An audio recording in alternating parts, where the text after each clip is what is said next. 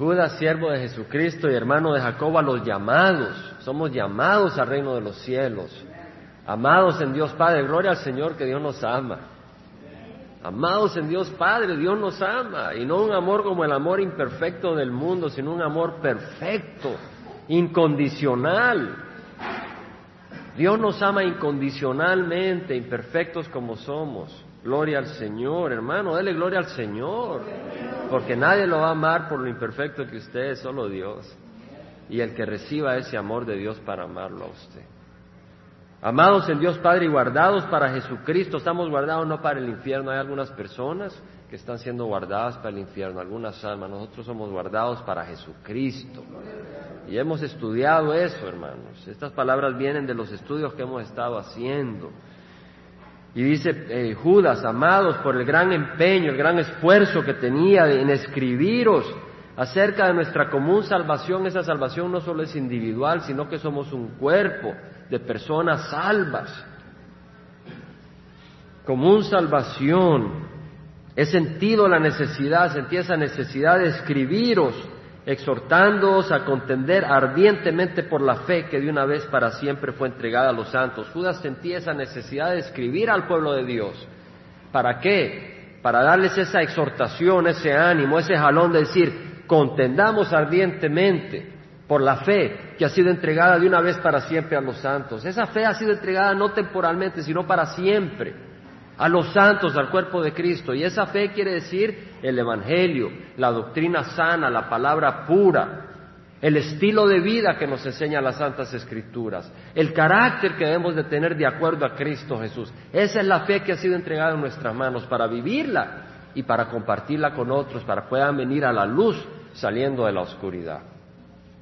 Ha sido entregada a nosotros esa fe, depositada en nuestras manos. Y el Señor dice, contendamos ardientemente. Y hemos estudiado que la palabra contender ardientemente en griego es una sola palabra, y que es agonizomai.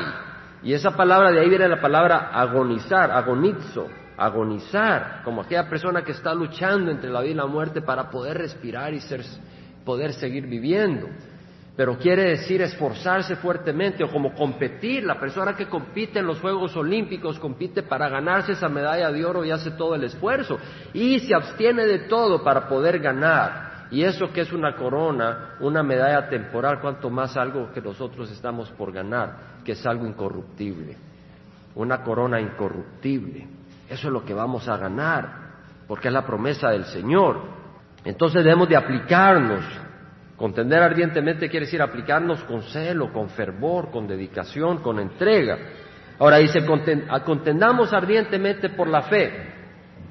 Ahora nos explica por qué. Pues algunos hombres, dice, se han infiltrado encubiertamente, los cuales desde mucho antes estaban marcados para esta condenación. Estos hombres que se habían infiltrado ya estaban listos, estaban dispuestos para la condenación esta gente. Imagínense qué palabras más terribles para ellos. Han sido marcados, han sido destinados a la condenación.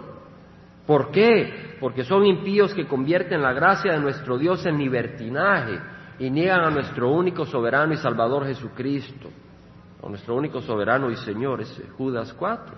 Entonces, hermanos, Judas nos advierte, nos, nos, invita, nos anima a contender ardientemente. Yo creo que esas palabras son fuertes, realmente. Yo todavía sigo pidiéndole al Señor que me dé entendimiento a estas palabras, que examine mi corazón en donde estoy siendo flojo para realmente contender ardientemente. Porque uno puede estar muy sentado y decir sí, o muy parado y decir sí, yo estoy contendiendo ardientemente. ¿Estamos de corazón? ¿Verdad? Yo puedo cantar canciones, Señor, te doy mi vida. ¿Le estoy dando mi vida de veras en su totalidad? Yo hoy que venía manejando le decía al Señor, Señor, yo no sé, tú dime, Señor, hazme ver donde no te estoy entregando mi vida. Y donde no te la esté entregando, ayúdame a, a entregártela. Por eso vengo a ti para que tú me ayudes. No voy a esconderme de ti, vengo a ti para que tú me ayudes a entregarte todo, Señor. Y debemos de contender ardientemente porque estos hombres que se habían infiltrado encubiertamente, la palabra infiltrarse encubiertamente quiere decir que esta gente se había metido a la iglesia, a la congregación, infiltrado, parecía encubiertamente, o sea, no se dio cuenta la gente de repente se dieron cuenta de que no eran lo que parecía que podían ser. Eh, tal vez pensaban de que eran cristianos o de que eran personas, eh, sí, que no eran cristianos, pero que tal vez estaban interesados en conocer de Dios. Pero después, como leemos en Judas de versículo 8 al 19, no eran hijos de Dios, eran hijos de Satanás. ¿Por qué? Porque eran inmorales, rebeldes, blasfemos, quejumbrosos, esto lo he sacado de las escrituras, causantes de división, arrogantes, aduladores, ¿verdad? Aduladores, como decir, sí, hermanita, ¿cómo no? Y después para buscar ventaja. O sí, hermanito, qué bien, qué bonito regalo le ha dado el Señor, pero luego para poder usarlo a su propio propósito. Interesados en sacar provecho para sí en la carne, arrogantes. Todo esto le he sacado de la epístola de Judas. Estas personas que se habían infiltrado convierten la gracia de nuestro Dios en libertinaje, negando a sí mismo a nuestro Señor.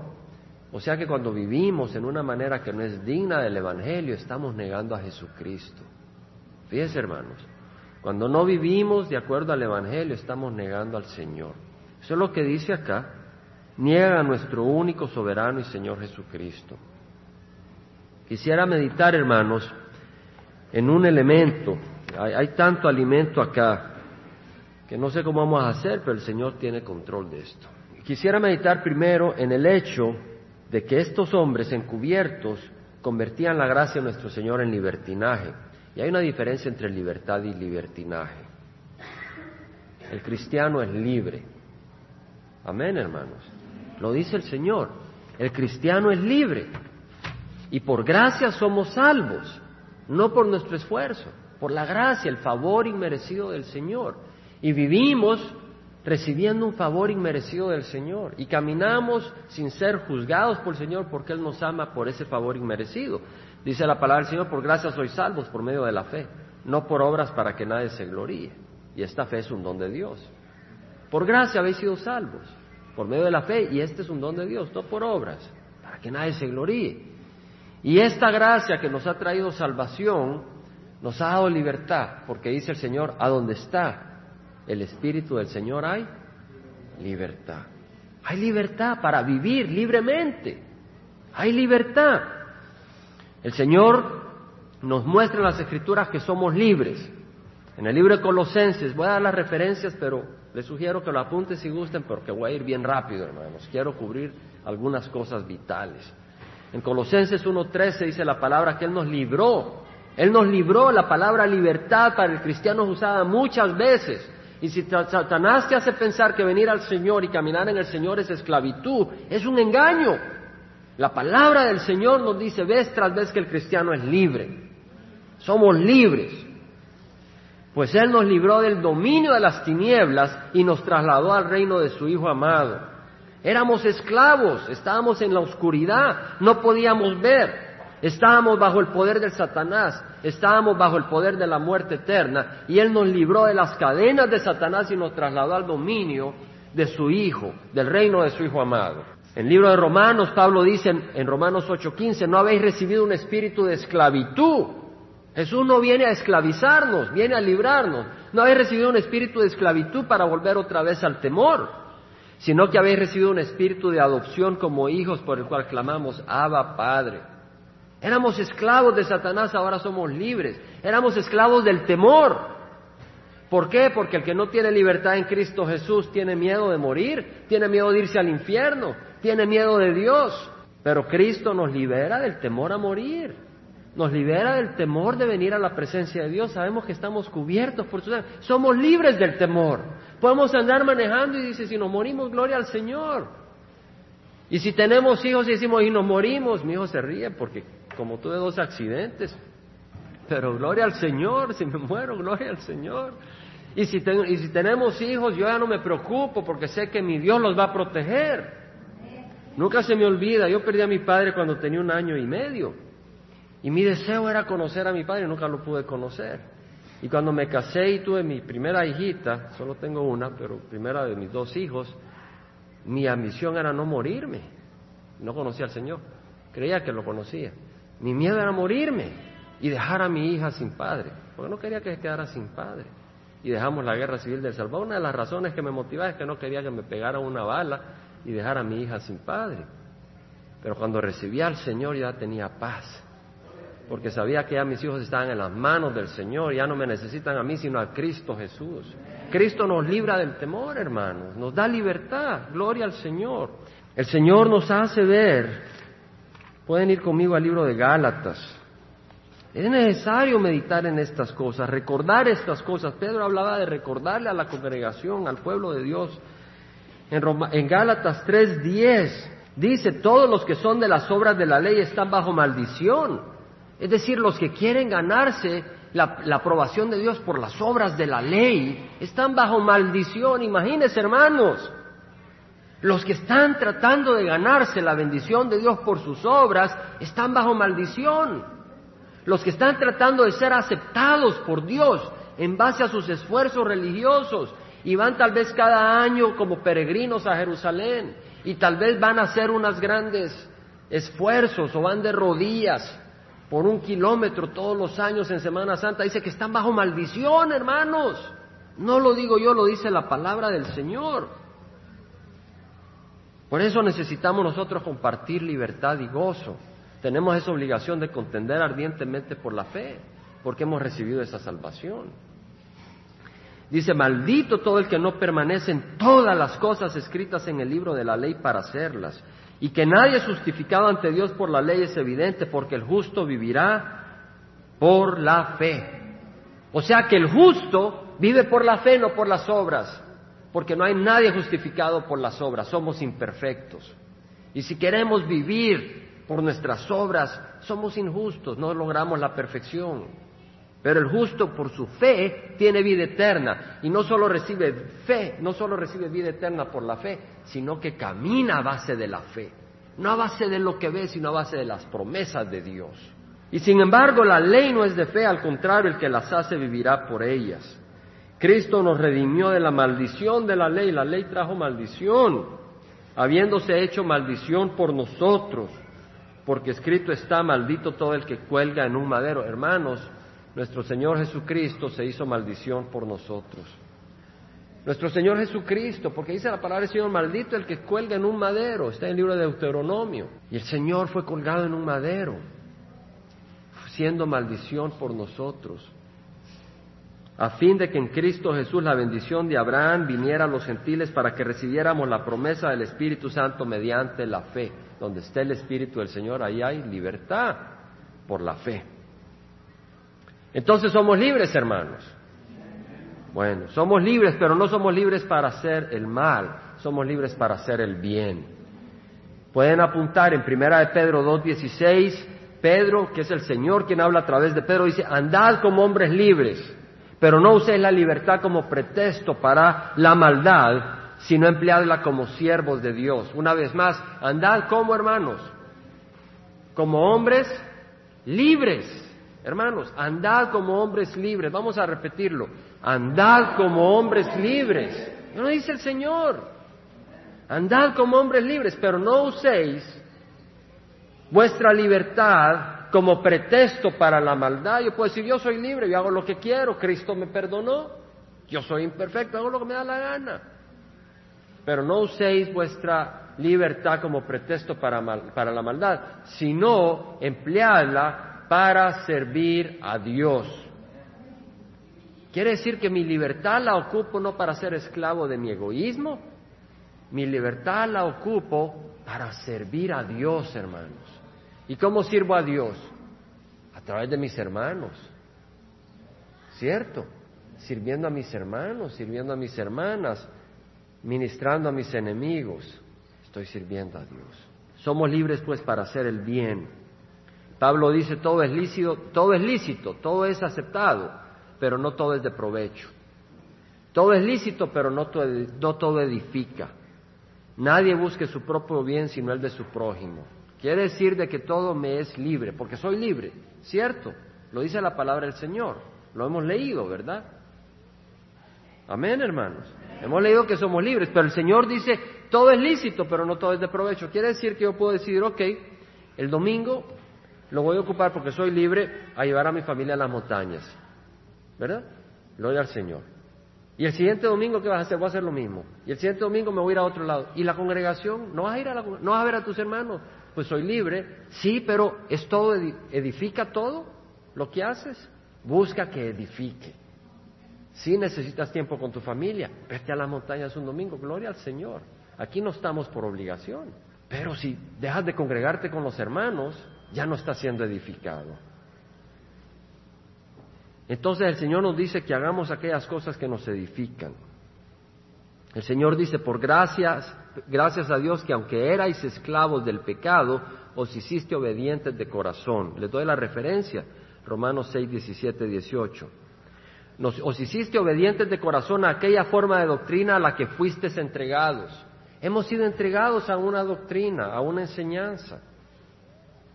Y dice, eras esclavo, eras, ya no eres esclavo del pecado. Aunque eras esclavo del pecado, os hiciste obedientes de corazón a aquella forma de doctrina a la que fuiste entregados. Y habiendo sido libertados del pecado, os habéis hecho siervos de la justicia. Os habéis sido hechos siervos de justicia. Habiendo sido libertados del pecado, ahora somos siervos. Hermanos, usted dice, yo no quiero ser siervo, te tengo malas noticias. Jesús habló de dos reinos, no de tres. ¿Sí han visto? Solo hay dos reinos de los que habla el Señor Jesucristo. El de la oscuridad y cuál es el otro? El de la luz. ¿Habló de un tercer reino? No, no lo hay. Jesucristo habló de dos masters, de dos eh, amos, de Dios y cuál es el otro? Satanás. No hay otro. El hombre, la mujer, ha sido creado como siervo. Así, ha sido, así hemos sido creados.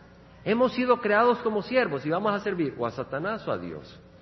Hermanos, y Dios es un mejor Señor que Satanás. Sirvámosle al Señor.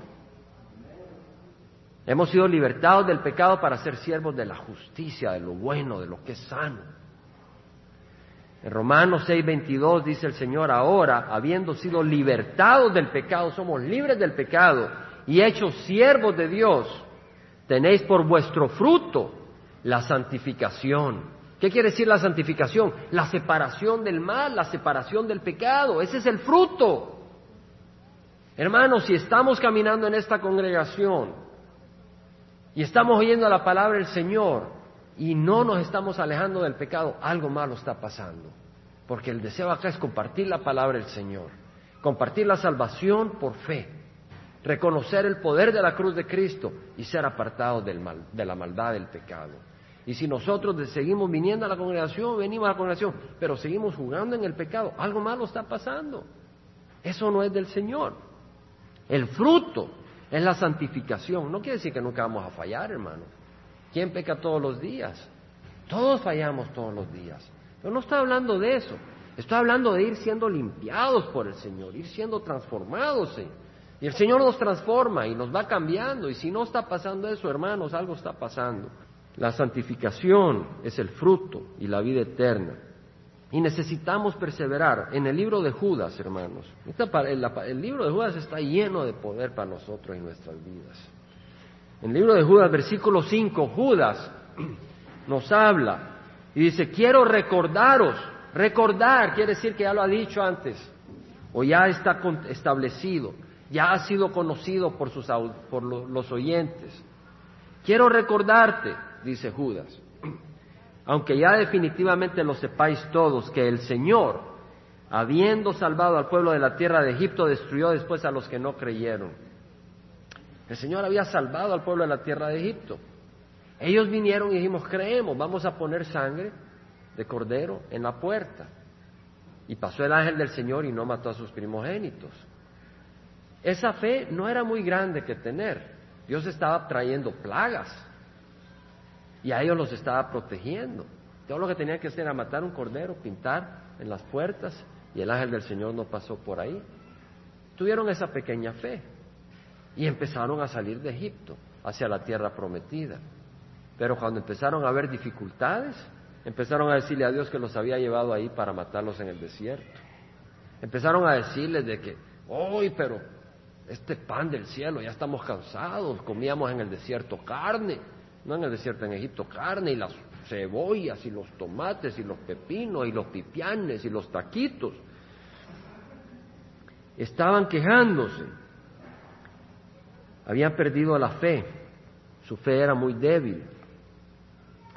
Era tan débil de que cuando el Señor los manda, los manda a la tierra prometida, estando en Cades Barnea, los doce, eh, los doce ah, líderes, los doce espías que fueron a espiar la tierra, cuando ellos regresaron, diez de ellos dijeron, no entremos, nuestros enemigos son muy grandes y nosotros parecemos grasshoppers, parecemos eh, saltamontes, parecemos saltamontes ante ellos, decían.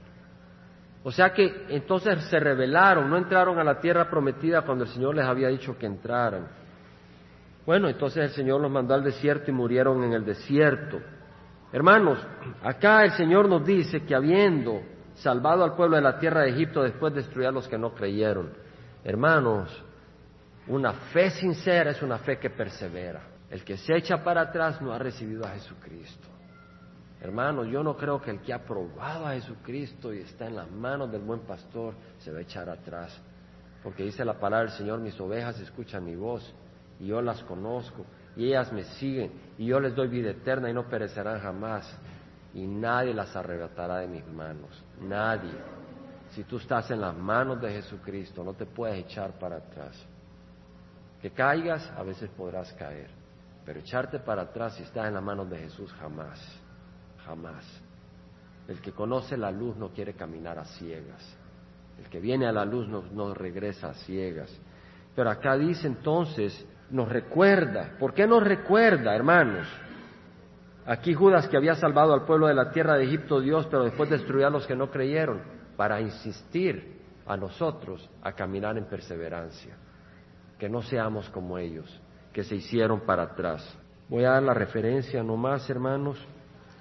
En el libro de Hebreos, capítulo 10, el versículo 35 dice el Señor, por tanto, no desechéis vuestra confianza, la cual tiene gran recompensa, tiene gran recompensa caminar en el Señor, porque tenéis necesidad de paciencia.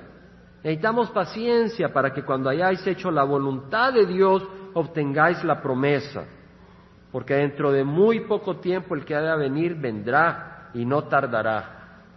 Hermanos, dentro de muy poco tiempo, y lo dijo Judas hace dos mil años, y ahora ya viene el Señor, hermanos. El Señor ya viene. Todas las señales están ahí, hermanos, las señales proféticas. Es increíble todo lo que está ocurriendo, hermanos. Hay que tener los ojos cerrados para no entender. Mas mi justo vivirá por la fe. Y si retrocede, mi alma no se complacerá en él. Mire, mire lo que dice en el Nuevo Testamento. Si retrocede, mi alma no se complacerá en él. Pero nosotros no somos de los que retroceden para perdición, sino de los que tienen fe para la preservación del alma. Hermanos, el que no persevera no está bien. Va para perdición. Bueno, hermanos, Contender por la fe quiere decir perseverar, ¿cierto? Ahora, en los próximos versículos, hermanos, vamos a leerlos, del versículo 5 al 11.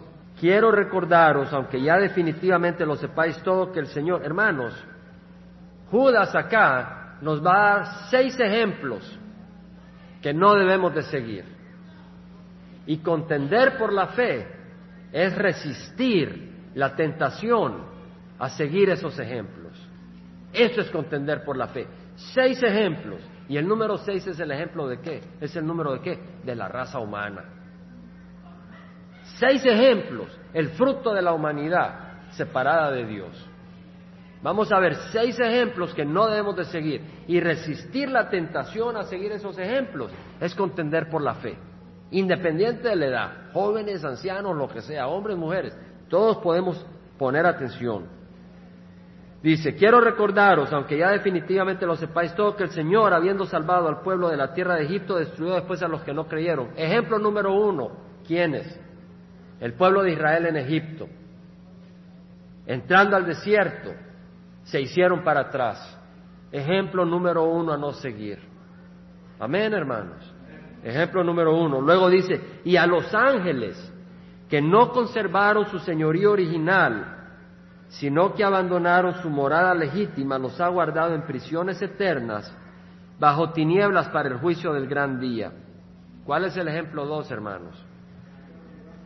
ángeles que no guardaron su señorío original, pero que abandonaron su morada legítima.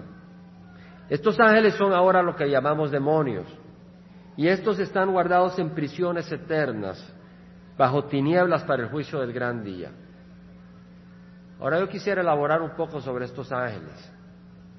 Nos vamos a ir al libro de Génesis, capítulo 6, versículo 1.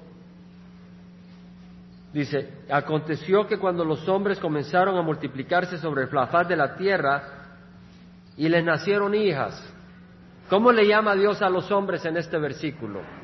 Le llama a los hombres hombres. Aconteció que cuando los hombres comenzaron a multiplicarse sobre la faz de la tierra le nacieron hijas. ¿Hijas a quiénes? A los hombres, o sea, hombres con mujeres, pues, eran descendientes de hombres. Los hijos de Dios vieron que las hijas de los hombres eran hermosas. Hay otro término acá, los hijos de Dios. ¿Se da cuenta? Los hijos de Dios vieron que las hijas de los hombres eran hermosas y tomaron para sí mujeres de entre todas las que les gustaban. Ahora, si usted se va al libro de Job rápidamente, hermanos, Job, Job era contemporáneo de los patriarcas. Capítulo 1, versículo 7, 6. Capítulo 1, versículo 6 Leemos que hubo un día cuando los hijos de Dios vinieron a presentarse delante del Señor y Satanás vino también entre ellos. Y el Señor dijo a Satanás, ¿de dónde vienes? Entonces Satanás respondió al Señor y le dijo, de recorrer la tierra y de andar por ella. Hermano, Satanás anda recorriendo la tierra y los demonios andan recorriendo la tierra. Mejor tenga Cristo en tu corazón. Pero ¿a quién se refieren los hijos de Dios entonces aquí en el libro de Job? A los ángeles. Y en el capítulo 2, versículo 1 dice, sucedió que un día cuando los hijos de Dios vinieron a presentarse delante del Señor, vino también Satanás entre ellos para presentarse delante del Señor. Una vez más, los hijos de Dios se refiere a los ángeles. Estamos, hermanos. Entonces, versículo 2 de Génesis, capítulo 6 dice, los hijos de Dios vieron que las hijas de los hombres, el Señor, eh, Moisés, que escribió el libro de Génesis, podía haber dicho, los hijos de los hombres vieron que las hijas de los hombres, pero él dice los hijos de Dios, porque estaba refiriendo a ángeles. Los hijos de Dios vieron que las hijas de los hombres eran hermosas y tomaron para sí mujeres de entre todas las que les gustaban. Entonces Jehová dijo, no contenderá mi espíritu para siempre con el hombre, porque ciertamente les carne serán pues sus días ciento veinte años no contenderá mi espíritu para siempre, no dice con los hijos de Dios, sino con el hombre. Dice, había gigantes en la tierra en aquellos días. Y también después, cuando los hijos de Dios se unieron a las hijas de los hombres. Quiere decir de que habían gigantes antes de que los hijos de Dios se unieran a las hijas de los hombres. Habían gigantes. Y cuando se unieron, también habían gigantes después. Estos son los héroes de la antigüedad, hombres de renombre. En otras palabras, confirma que estos, estos hijos de Dios son ángeles. ¿Entendemos, hermanos? Entonces nos podemos ir de regreso a Judas, capítulo 1, versículo 6. Dice, y a los ángeles que no conservaron su señorío original, sino que abandonaron su morada legítima, los ha guardado en prisiones eternas bajo tinieblas para el juicio del gran día. Hermanos, entonces el segundo ejemplo son ángeles que fueron inmorales. Tomaron un cuerpo humano, se unieron a mujeres y tuvieron hijos. Eso es lo que nos enseña. Y esa es una perversión, una perversión que Dios castiga. Entonces los castigó, los ha puesto en prisiones para el día del juicio. Vamos a seguir leyendo. Así también Sodoma y Gomorra y las ciudades circunvencinas, a semejanza de aquellos, puesto que ellas se corrompieron y siguieron carne extraña. Son exhibidas como ejemplo al sufrir el castigo del fuego eterno. Sodoma y Gomorra, siguiente ejemplo. No obstante, de la misma manera también estos hombres soñando mancían la carne, rechazan la autoridad y blasfeman de las potestades angélicas. Pero cuando el arcángel Miguel contendía con el diablo y disputaba acerca del cuerpo de Moisés, no se atrevió a proferir juicio de maldición contra él, sino que dijo el Señor te reprenda. Mas estos blasfeman las cosas que no entienden y las cosas que como animales irracionales conocen por instinto, por estas cosas son ellos destruidos. Hay de ellos porque han seguido el camino de Caín y por lucro se lanzaron al error de Balaam y perecieron en la rebelión de Coré. Tenemos seis ejemplos. El primer ejemplo es del pueblo de Israel en el desierto. Amén. El segundo ejemplo son los ángeles que se corrompieron. En vez de seguir su señorío, su, residencia, tomaron un cuerpo humano para unirse con mujeres. Una gran corrupción. Tercero, Sodoma y Gomorra, que siguieron carne extraña. Hombres se unieron con hombres, mujeres se unieron con mujeres. Cuarto, el caso de Caín. Quinto, el camino de Balaam. Sexto, los hombres de Coré. Y si están aquí puestos estos ejemplos, es para que los consideremos. No solo para decir que bueno, Caín, Balaam, Coré. ¿Y quiénes son ellos? Los ángeles. ¿Y qué pasó con estos ángeles? No importa, sigamos leyendo. No, hermano, la palabra del Señor es para investigar. A eso se refiere al decir escudriñar las escrituras. Investigar. Y si amamos al Señor y amamos su palabra, su palabra es valiosa. E investigamos estas cosas, no las dejamos así como que sin nada. ¿Cierto? Es como que viene el Señor y te ofrece un plato. Y tú dices, no, Señor, está bien, no, no es importante tráeme otro. Todo lo que el Señor te ofrece es bueno, a, recibirlo. Entonces vamos a considerar, hermanos, consideramos el caso del pueblo de Israel en el desierto. Fue por no perseverar, por su incredulidad, por su desconfianza en el Señor, por su desobediencia. No sigamos ese ejemplo. El segundo es de los ángeles que fueron inmorales. Lo mismo la gente de Sodoma y Gomorra. Si usted ve en Judas, la epístola de Judas dice en el versículo 7, así también Sodoma y Gomorra. Después de hablar de los ángeles, dice así también Sodoma y Gomorra. Ellos siguieron carne extraña. Los ángeles tomando un cuerpo y viviéndose con mujeres. Sodoma y Gomorra, hombres siguiendo a hombres y mujeres siguiendo a mujeres. Hermanos, California, Sodoma y Gomorra. Vinieron unas personas de Puerto Rico a trabajar a nuestra compañía, de la compañía de Puerto Rico, y fueron no sé a qué lugar y me dice, eh, Jaime, me dice, eh, esta señora que había venido, qué barbaridad, me dice, vi a dos hombres que no sé qué, que no sé cuánto. Estaba escandalizada, esto es una soma y una gomorra. Entonces dice, se corrompieron y siguieron carne extraña. Son exhibidas como ejemplo, Sodoma y Gomorra es un ejemplo al sufrir el castigo del fuego eterno. Hermano, es un ejemplo, quiere decir de que así como llovió azufre y fuego sobre Sodoma y Gomorra, viene el fuego eterno donde no vas a ser consumido, sino que vas a vivir en ese fuego eterno para siempre, al seguir el camino de la inmoralidad. Entonces cuando dicen Dios es amor y Dios ama a los homosexuales, sí los ama, pero no ama el pecado. Y si tú no te arrepientes en el homosexualismo o en el lesbianismo o en la inmoralidad, tú vas a estar en el fuego eterno. Por eso Dios ha escrito esto. Si te dicen, mira, dicen, dicen el periódico de que viene una gran tormenta y se cree que va a inundar toda la ciudad y hay que irse. Tú dices, oh, ¿qué importa? No, agarras el periódico y vas a leer. Y ahora aquí dice el Señor de que va a haber un fuego eterno para los que siguen el camino de la inmoralidad. Y si tú dices, bueno, es la Biblia. Estás despreciando la palabra del Señor y verás lo que pasa. La palabra del Señor no la podemos despreciar sin consecuencias. Por eso dice, no obstante, de la misma manera también estos hombres Ahora está hablando de estos hombres que se habían infiltrado, ¿cierto, hermanos? No se olviden el tema que estamos teniendo, de contender ardientemente por la fe, porque algunos hombres se han infiltrado encubiertamente, que consideran la gracia del Señor como libertinaje, oportunidad para caminar en inmoralidad. Dice, estos hombres, al igual que Sodoma y Gomorra, soñando, mancían la carne, es decir, la ensucian. Nuestro cuerpo ha sido hecho por el Señor con amor para manifestar nosotros la expresión de Dios en nuestras vidas, mostrando amor a otros, no para usarlos como vasos de inmoralidad y de suciedad. Entonces dice, mancían la carne inmoralmente, rechazan la autoridad y blasfeman de las potestades angélicas. Hermanos, en Sodoma y Gomorra blasfemaron a los ángeles. Cuando llegaron los dos ángeles a la casa de Lot, el pueblo de Sodoma y Gomorra llegó a tratar de sacarlos para tener intimidad con ellos. Y, los ángeles le produjeron ceguera y se tuvieron que ir. y después eh, sacaron a, Lot y a su familia y vino el fuego sobre Sodoma y Gomorra, pero blasfemaron a los ángeles en su inmoralidad. Dice, y estos blasfeman, estos hombres blasfeman las potestades angélicas.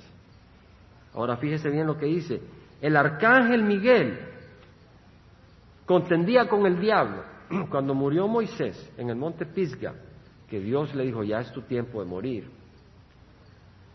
Aquí vemos por revelación divina, porque yo no estaba ahí, pero lo creo porque aquí está escrito, que el arcángel Miguel disputaba el cuerpo de Moisés contra Satanás, porque el diablo quería quitarle el cuerpo de Moisés. No sabemos cuál era su propósito, no nos dice la Biblia, pero dice de que el arcángel Miguel disputaba acerca del pueblo de Moisés con el diablo.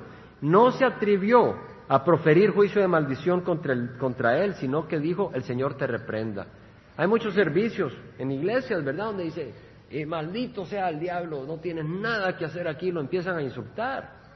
Y acá vemos que el arcángel Miguel no se atrevió a insultar al diablo.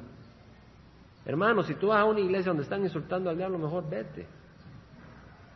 Porque no debemos de estar en las iglesias a insultar a los diablos, lo que venimos a hacer es alabar al Señor, no a insultar a Satanás. El centro de nuestras vidas es Cristo Jesús.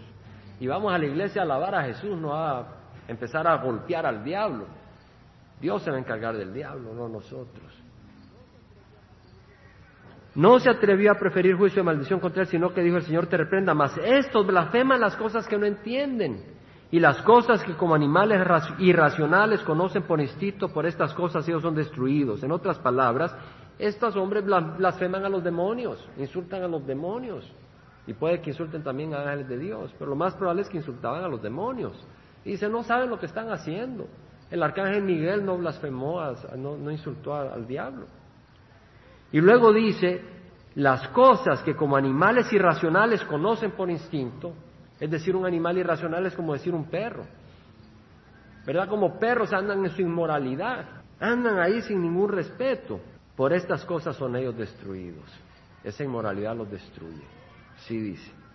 Hay de ellos, de estos hombres que se han infiltrado, que parecían cristianos al principio o que parecían eh, no cristianos pero interesados en Dios, después se dieron cuenta, cuando se dieron cuenta que eran inmorales y todo, dice, hay de ellos porque han seguido el camino de Caín, por lucro se, se lanzaron al error de Balaam y perecieron en la rebelión de Coré.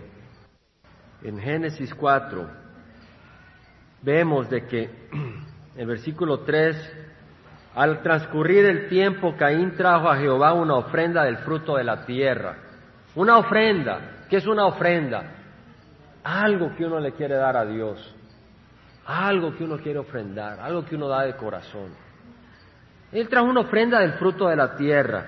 También Abel por su parte trajo de los primogénitos de sus ovejas y de la grosura de los mismos y el Señor miró con agrado a Abel y a su ofrenda. Pero a Caín y su ofrenda no miró con agrado y Caín se enojó mucho y su semblante se mudó, se demudó. Entonces el Señor dijo a Caín, ¿por qué estás enojado? ¿Por qué se ha demudado tu semblante? Si haces bien no serás aceptado y si no haces bien el pecado yace a la puerta y te codicia, pero tú debes dominarlo. Si haces bien no serás aceptado. Quiere decir que el sacrificio de, de Caín no era bueno, no era un buen sacrificio, era un sacrificio era un acto religioso, si religión quiere decir nuestros actos para complacer a Dios, pero el cristianismo no es religión, es relación, una relación donde estamos relacionados con Dios y donde estamos sometidos a la autoridad de Dios. Eso es lo que es el cristianismo. Pero acá vemos de que Caín había ofrecido un acto religioso, pero no era aceptado.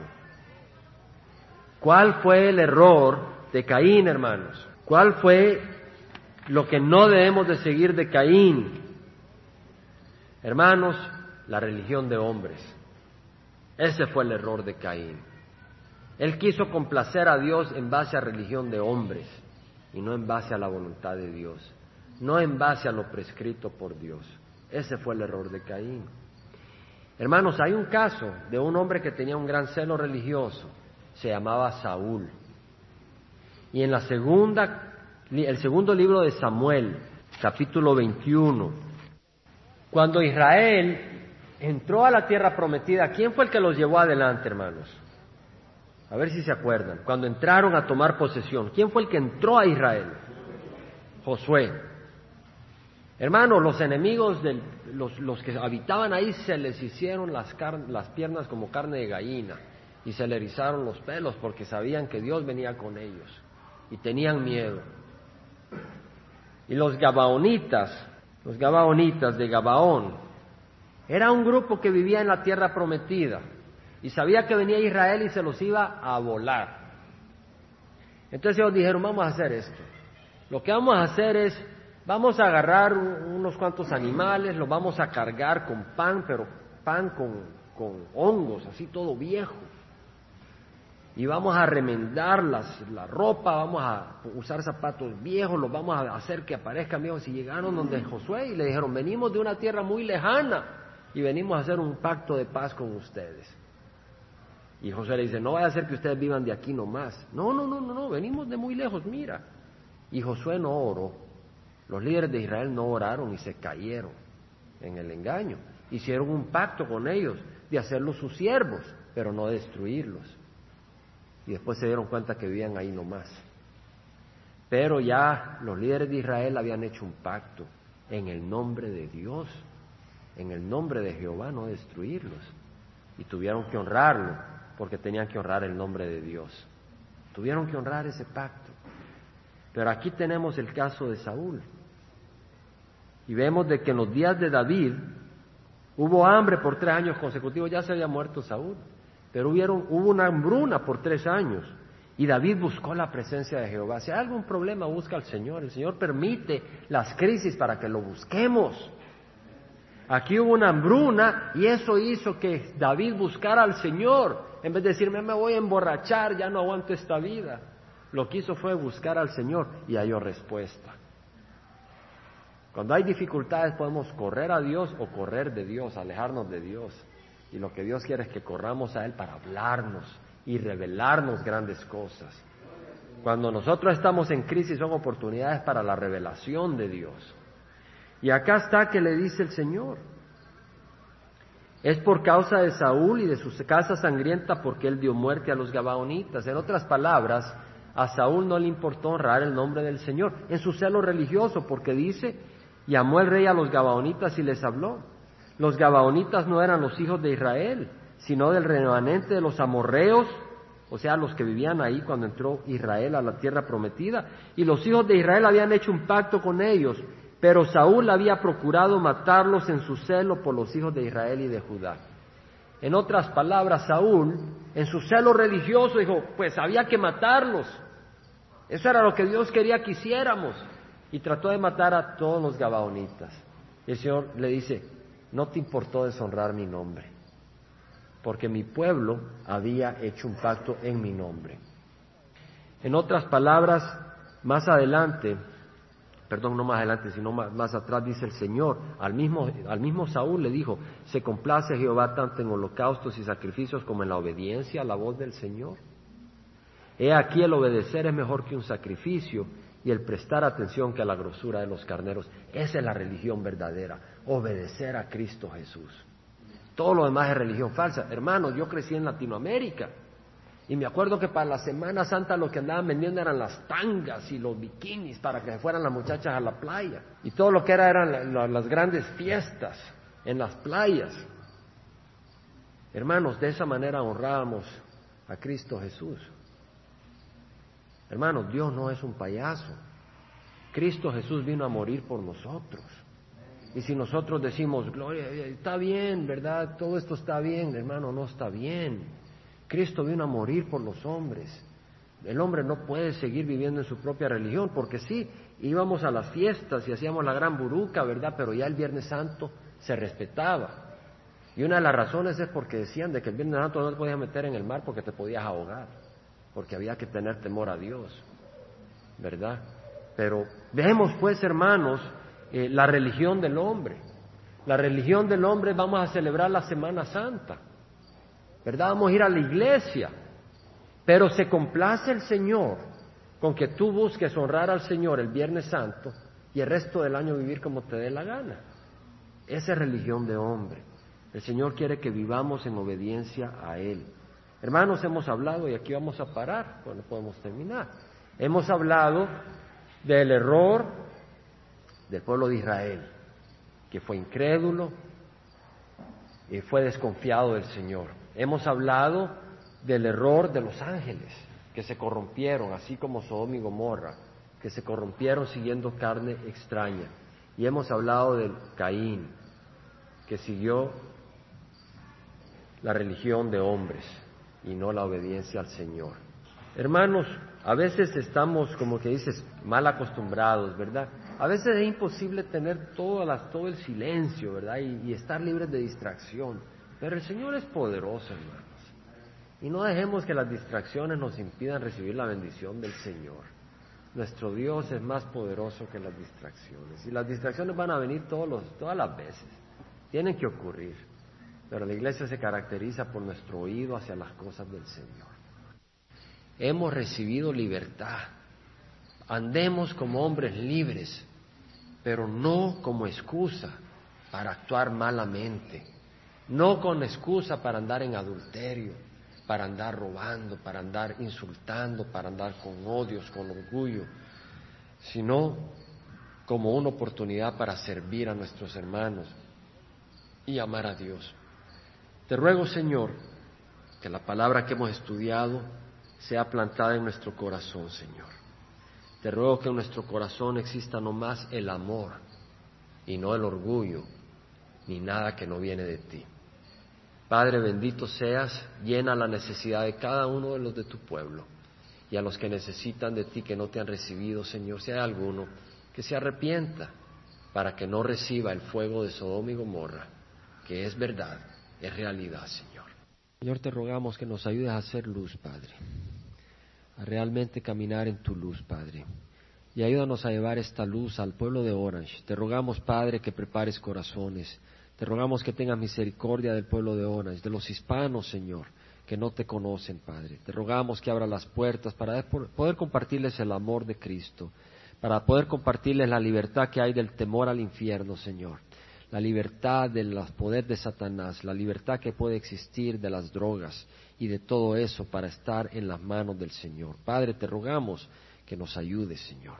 Que tú toques corazones, Señor, Padre, que tú te manifiestes, Señor. Glorifica tu nombre, perdona nuestros pecados, ayúdanos a entender, a recibir, a recibir en el corazón. Que sabemos de que nos pruebas, Señor, en tu fuego de amor, para limpiarnos, Señor, no tanto para tú saber lo que hay en nosotros, porque tú lo conoces, pero para que nosotros veamos lo que hay en nosotros y rendirlo a tus pies. Danos pues ese espíritu, deseoso de darte a ti lo que no te honra, Señor, para que tú lo, lo limpies y nos hagas criaturas nuevas. Padre, te damos gracias por tu palabra, te damos gracias por tu Santo Espíritu. Y te rogamos, Padre, que la gracia de nuestro Señor Jesucristo, el amor del Padre y la comunión del Espíritu Santo vaya con cada uno de nosotros. Que tu gozo nos acompañe, tu paz, tu fortaleza, Señor, y el deseo de caminar en tu santidad. En nombre de Cristo Jesús. Amén.